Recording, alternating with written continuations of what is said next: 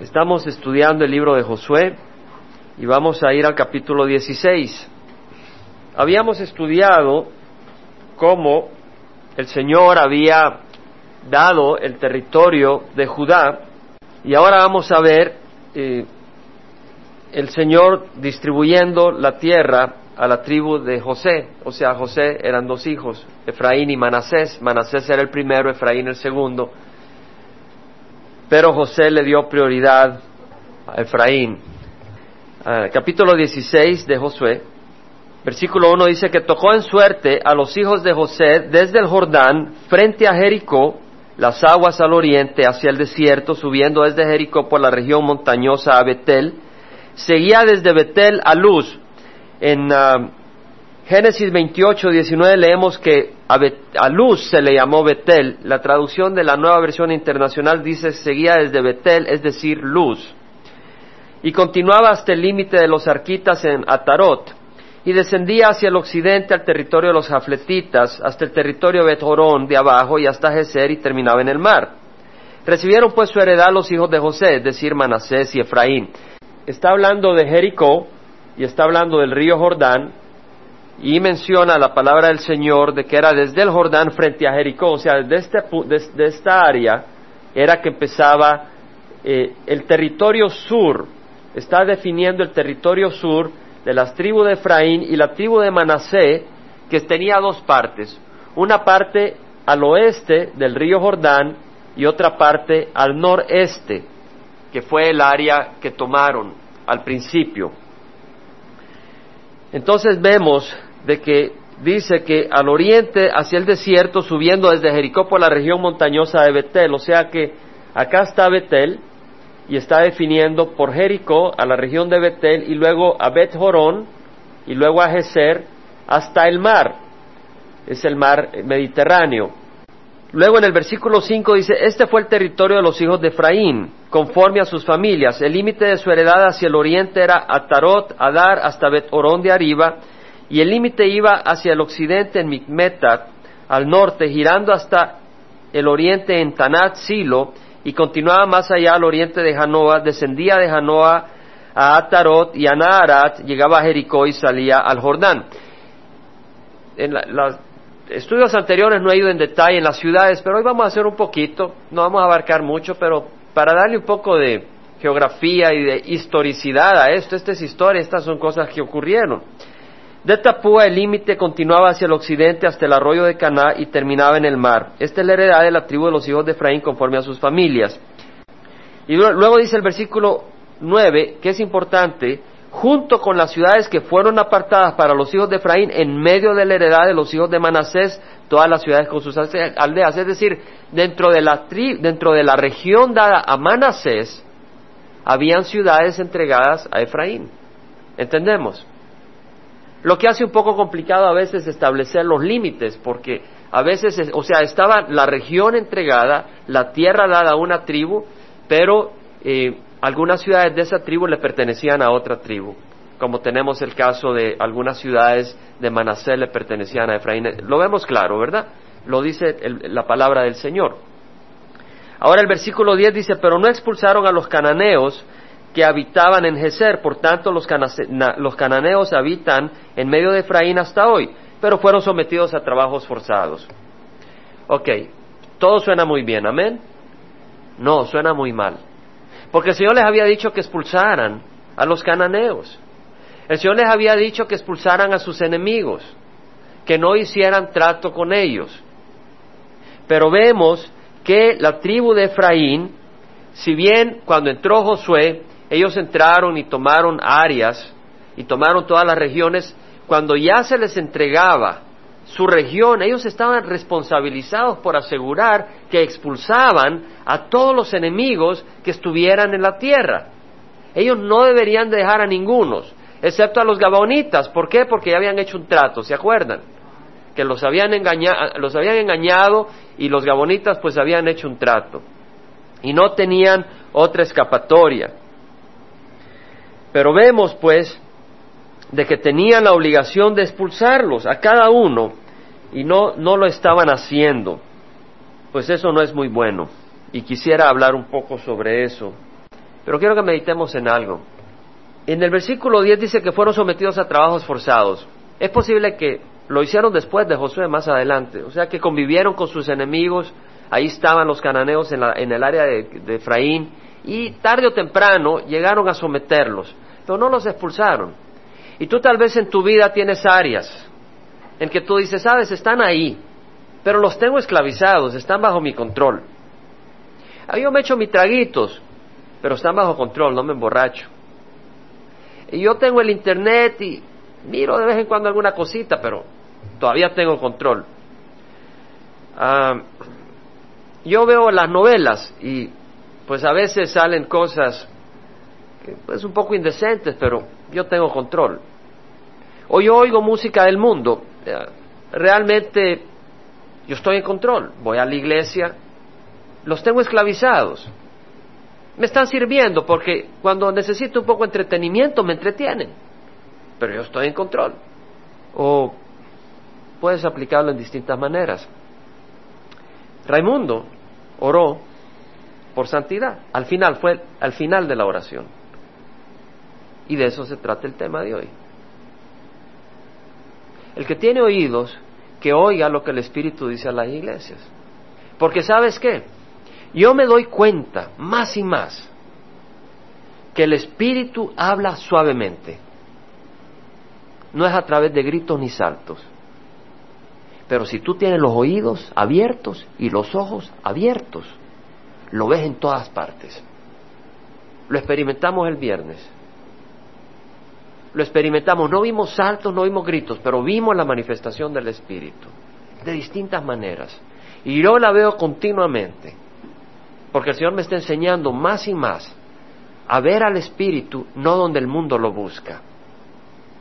Al Espíritu lo ves cuando tienes el corazón abierto y estás buscando la verdad. Porque la palabra del Señor dice, el mismo Jesucristo lo dijo, que los que quieren hacer la voluntad de Dios sabrán si yo hablo por mi propia cuenta o si hablo de mi Padre. Tiene que ver con tu actitud. Y con tu actitud, si tu actitud está correcta, tú vas a poder ver la obra del Espíritu. Pero si tu actitud no está correcta, no vas a poder ver la obra del Espíritu. No toleres la polía espiritual. ¿Has visto la polía? ¿Quién conoce la polía que se come a, la ropa? ¿Quién la ha visto? A veces mi esposa me dice, mira esa polía, mátala porque va y se come la ropa. La polía se acaba la ropa, ¿no? ¿Cómo está tu ropa? Y no estoy hablando de la ropa física. Oh, pero es una polillita. Le hace hoyos a la ropa. Debes expulsar al enemigo. Debes expulsar el pecado de tu vida, de tu casa. No hagas negocio con el pecado. Vamos a hablar de algunas áreas. Una, no toleres la pereza espiritual. No toleres la pereza espiritual. En Proverbios 12:27 la palabra dice, el indolente no asa su presa, es decir, hasta agarra su presa pero ni la asa. Ahí se pudre porque no quiere poner el carboncito y echarle fuego. El indolente no asa su presa, pero la posesión más preciosa del hombre es la diligencia. Sé diligente te hago una pregunta, ¿trae fruto ser diligente en el mundo material? Trae fruto. Si tú vas y tú cosechas, si tú vas y tú cosechas, tú vas a tener gran fruto en tu casa. Si tú vas y tú trabajas, tú vas a tener alimento para tus hijos, para tu esposa, vas a tener provisión. Es decir, la diligencia del hombre es preciosa. Y si en el mundo material es cierto, no lo es en el mundo espiritual. Tenemos que ser diligentes, a menos que las cosas de Dios son mentira. Si las cosas de Dios son verdad, seamos diligentes en las cosas de Dios. Si las cosas de Dios no son verdad, no tiene sentido ni siquiera venir a la iglesia.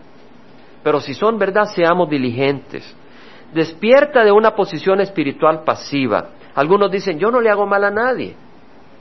Oye, no se trata de que si no le haces mal a alguien. Mira lo que dice el Señor en Santiago 4:17. Aquel que sabe hacer lo bueno y no lo hace le es pecado. O sea que no digas, bueno, yo no hago mal a nadie. No, la pregunta no es esa. La pregunta es, hay alguien que necesita tu ayuda y tú le estás dando la espalda. Aquel que sabe hacer lo bueno y no le hace, le es pecado. Hablando de indolencia, no toleres la falta de oración en tu vida. Es posible que tú oras únicamente cuando se te queda el carro en el freeway. ¿Cierto? ¿Verdad que todos oramos cuando se nos queda el carro en el freeway? Oramos. Y todos oramos cuando nos enfermamos. Pero mira, el Señor dijo, velad y orad para que no entréis en tentación. El espíritu está dispuesto, pero la carne es débil. Es decir, para que no entréis en tentación tienes que orar. El viernes, y no estoy, no estoy haciendo lista, pero te digo una cosa, si tú te perdiste el viernes es posible porque no pudiste venir, y si no pudiste venir está bien, pero si tú te lo perdiste, tú te lo perdiste. No Dios, Dios no se lo perdió, Dios estaba acá. Dios no se perdió la bendición, tú te la perdiste. No te estoy diciendo que tienes que venir el primer viernes del mes porque si no, no vas a ser justo, si no, no vas a ser recto. No es lo que te estoy diciendo. Lo que te estoy diciendo es que había un festín espiritual, había alabanza, sentimos al Espíritu, hubo esa fortaleza. Tal vez tú no estabas en una crisis, pero tú vienes, te alimentas, te fortaleces para estar listo para las luchas y las crisis que vienen. Tienes que ser diligente. Velad en todo tiempo orando para que tengáis fuerza para escapar de todas las cosas que están por suceder y podáis estar en pie delante del Hijo del Hombre. Velad en todo tiempo orando para que tengáis fuerzas para escapar de las cosas que están para suceder. Te hago una pregunta. ¿Estás seguro que si viene el Señor vas a escapar la tribulación? Te hago una pregunta. Tiene que ver con tus vestidos. No toleres la falsedad y el engaño en tu vida. No lo dejes como, como costumbre, mentir. Si tú mientes, no permitas que eso sea costumbre. La palabra del Señor dice, la balanza falsa es abominación a Jehová, pero el peso cabal es su deleite. La balanza falsa. ¿Qué quiere decir la balanza? Lo que tú pesas. ¿Sabes qué? El mundo pesa la evidencia de la creación y dice que venimos del mono. Es una balanza falsa. Amén. Tienen una balanza, la de su cerebro y pesan la evidencia de la creación y concluyen venimos del mono. Es una balanza falsa y es una abominación para Dios. Y también nosotros debemos de tener cuidado cuando vemos a nuestro prójimo y lo pesamos injustamente. Porque no sabemos, cada persona está haciendo trato con Dios. Ten cuidado de juzgar a tu hermano. Yo no te digo que si ves a tu hermano cometiendo adulterio digas, no te puedo juzgar. Si está cometiendo adulterio, es claro, está cometiendo adulterio. Pero lo que te estoy diciendo es que si yo vengo a Raimundo y lo veo venir a la iglesia, digo, él viene porque le gusta venir a dar los anuncios o para que lo admiren los miércoles o lo que sea. Allá estoy juzgando su corazón, ¿cierto? Y ten cuidado, porque tú estás juzgando, pero Dios es el que ve. ¿Ves? O, tú ves a Laura o a Clarisa y las ves que vienen y alaban al Señor y dice, les gusta que las miren. Cuidado si estás juzgando el corazón de estas hermanas. ¿Acaso eres tú Dios? Ahora si me ves a mí echándome una cerveza y dos y tres, por favor ven y dime, Jaime, ¿qué estás haciendo? No tomes. Gloria al Señor. Estamos. Pero ten cuidado de estar juzgando los corazones porque esa es una balanza peligrosa, porque si esa balanza tuya es falsa, es abominación para Dios. No toleres el chambre, el resentimiento, la falta de misericordia hacia los demás. Cuidado. Oh, pero yo creí que todo lo único que es malo es la inmoralidad. Un momentito. ¿Y la falta de misericordia? Dice la palabra del Señor que el juicio sin misericordia será para el que no ha mostrado misericordia. La misericordia triunfa sobre el juicio. Oh, quiere decir que si tu hijo de siete años empieza a hacer un pataleo ahí en el supermercado y dice, voy a tener misericordia. Si tienes misericordia, le vas a dar un par de nalgadas. ¿Sabes por qué? Porque necesita disciplina. Y la disciplina es resultado del amor. Cuando tú amas, vas a aplicar disciplina. Cuando tú amas, tienes que aplicar disciplina. Eso no es misericordia. Misericordia tienes que ser entendida con los ojos de Dios. Y la palabra del Señor nos enseña a qué, a qué se está refiriendo por misericordia. Ten misericordia. Porque si viene alguien a la iglesia y tú sabes que está viviendo en adulterio y no se llama hermano ni hermana, viene porque el Señor la traje y empiezas a comerte y le decir, mira, esta mujer es prostituta, mira, este es alcohólico. El Señor dice, ¿y tú qué, de dónde crees que tú vienes? Ten misericordia, extiéndele los brazos, dale amor, abrázalo, porque Él necesita la misericordia que tú has recibido. Así como el Señor nos ha dado misericordia, tenemos que extender misericordia a otros, no destruir a los demás. No toleremos la inmoralidad tampoco, lo mundano, la avaricia, la codicia, la arrogancia. Busca erradicarlos de tu casa y vida, busca la santidad. ¿Sabes por qué? Porque si no ellos se van a enseñorear de ti. En Apocalipsis 16, 15 dice la palabra del Señor, He aquí vengo como ladrón. Bienaventurado el que vela y guarda sus ropas. No sea que ande desnudo y vean su vergüenza. Mi pregunta es, ¿cómo están tus ropas? Yo no estoy hablando de una justicia propia. La primera ropa es la sangre de Jesucristo. Amén. Esa es la que nos limpia de toda maldad. Pero también el Señor habla de lo siguiente, pon atención, Apocalipsis 19, 6 al 8, y oí como la voz de una gran multitud, como el estruendo de muchas aguas y como el sonido de fuertes truenos que decía, aleluya, porque el Señor nuestro Dios Todopoderoso reina. Regocijémonos y alegrémonos y démosle a Él la gloria, porque las bodas del Cordero han llegado y su esposa se ha preparado, y a ella le fue concedido vestirse de lino fino, resplandeciente y limpio, porque las acciones justas de los santos son el lino fino. O sea que hay una ropa de justicia que viene de la sangre de Jesucristo. Y hay otra ropa que tú estás poniéndote, preparándote para venir bellamente ante tu Señor. Son tus obras justas. En Efesios 5, acompáñame a Efesios 5. El Señor nos llama santidad. Santidad no quiere decir no hago esto, no hago lo otro. Santidad también quiere decir hago esto, hago lo otro. Y también quiere decir no hago esto y no hago lo otro. Efesios 5 dice, sed pues imitadores de Dios como hijos amados y andad en amor, así como también Cristo os amó y se dio a sí mismo por nosotros, ofrenda y sacrificio a Dios como fragante aroma. Dios quiere que nuestra vida sea un fragante aroma. Yo sé que el Espíritu nos está hablando, hermanos. Porque la inmoralidad y toda impureza o avaricia ni siquiera se mencionan entre vosotros como corresponde a los santos. Cuidado con la avaricia y la codicia. Cuidado, hermanos. Ni obscenidades. No digamos malas palabras. Ni necedades.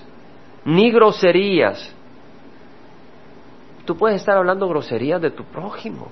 Cuidado. Que no son apropiadas, sino más bien acción de gracias, que nuestro corazón. Qué hermoso sería, porque sé que no lo es, que cada uno de nosotros esté lleno de acción de gracias todo el tiempo. ¿Verdad que sería un fragante aroma? Porque con certeza sabéis esto, que ningún inmoral, impuro o avaro que es idólatra tendrá herencia en el reino de Cristo y de Dios.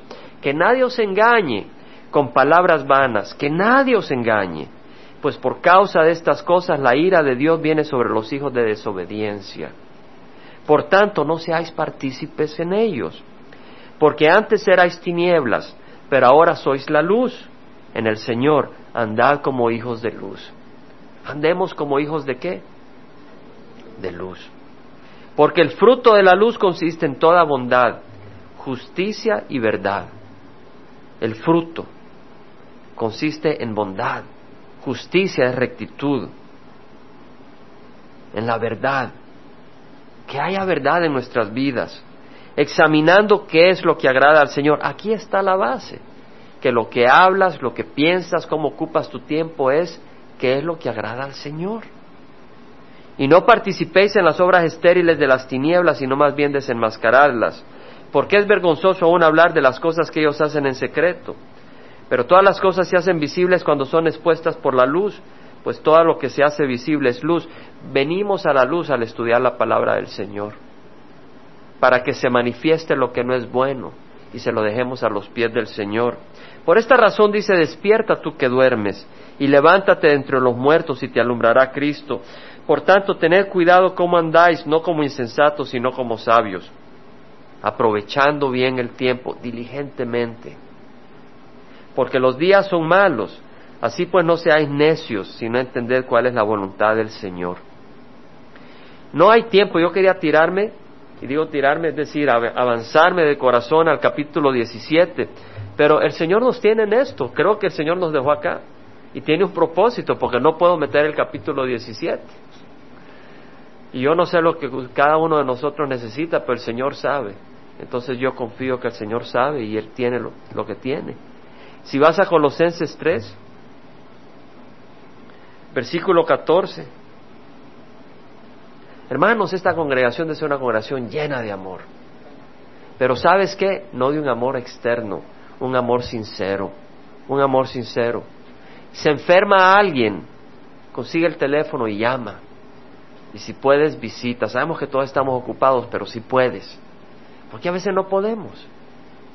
A veces estamos cansadísimos, imposible de dar un paso, tenemos otros compromisos, pero tal vez puede llamar por teléfono. Se enferma alguien, da una llamada. Alguien está en una necesidad, trata de suplir. Alguien está desanimado, trata de animar. Alguien está ofendido, trata de restaurarlo. Busca que, que esta congregación no sea de santos que aparentan santidad, sino de santos que viven santidad. Que la paz de Cristo reine en vuestros corazones, a la cual en verdad fuiste llamados en un solo cuerpo y sean agradecidos. Que paz reine en nuestros corazones, paz. ¿Qué hay en tu corazón ahorita? ¿Hay paz? ¿O hay turmoil? ¿Hay ah, inquietud, desesperación? Que la palabra de Cristo habite en abundancia en vosotros. Tú quieres tener paz, no la vas a tener si no te alimentas de la palabra del Señor, porque la palabra te da esperanza, te da perspectiva.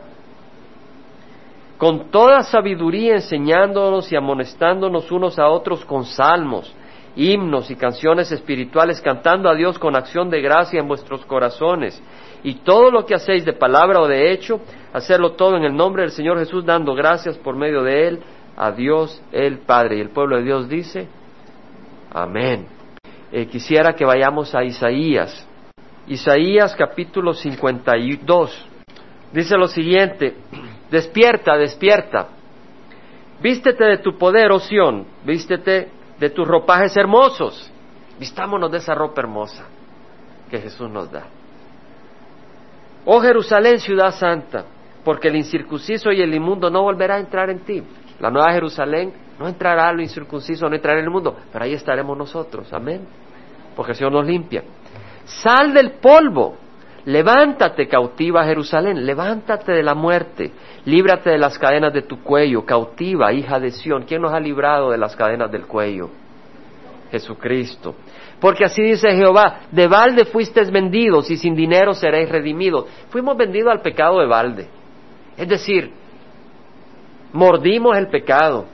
¿Y qué ventaja nos trae? Destrucción, amargura, desesperación, enfermedad, muerte, envidias, odio, soledad.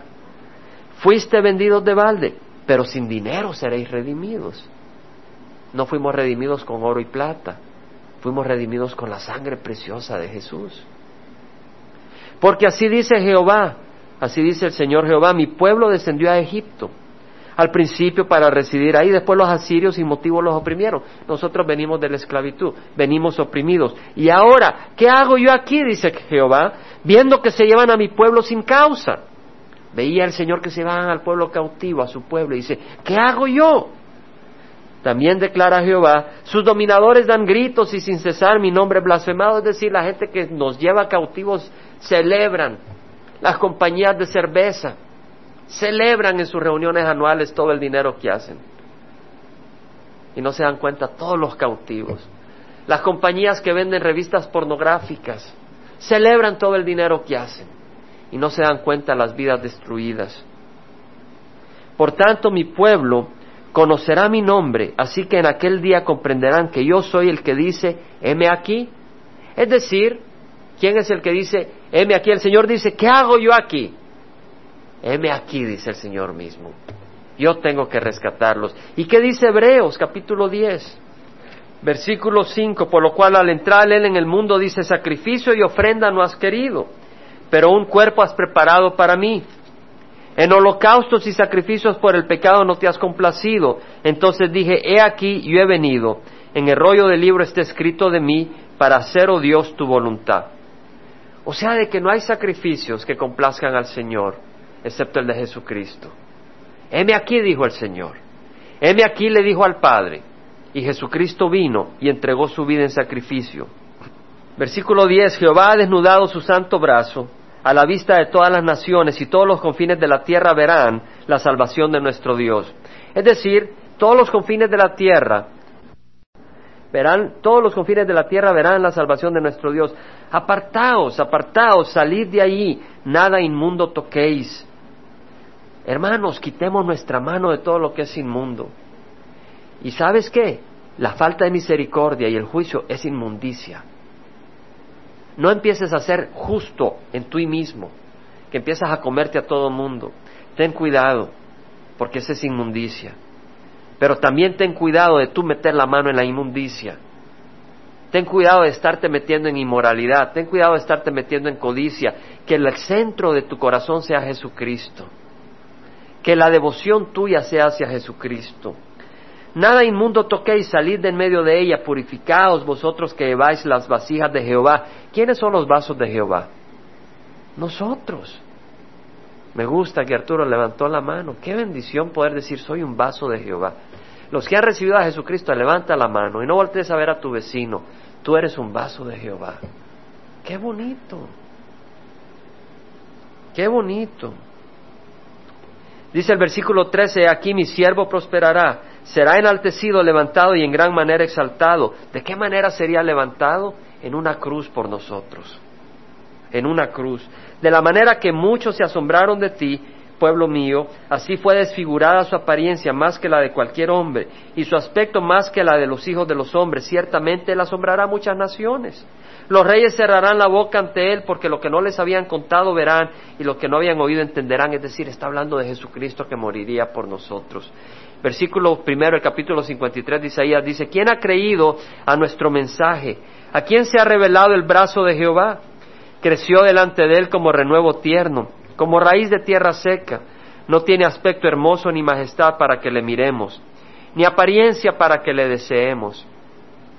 Nuestro Señor no vino con una apariencia para impresionarnos, Él nos vino a impresionar con su palabra y con su carácter y con sus obras. Hay muchos que vienen a impresionar con apariencia. ¿cierto? Y quieren, apantallarte. Deja las apariencias. Olvídate de las apariencias. No quiere decir que no te laves los dientes ni te peines. Por favor.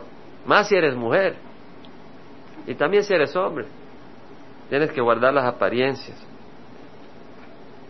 Fue despreciado y desechado de los hombres, varón de dolores, experimentado en aflicción, y como uno de quienes los hombres esconden el rostro, fue despreciado y no le estimamos.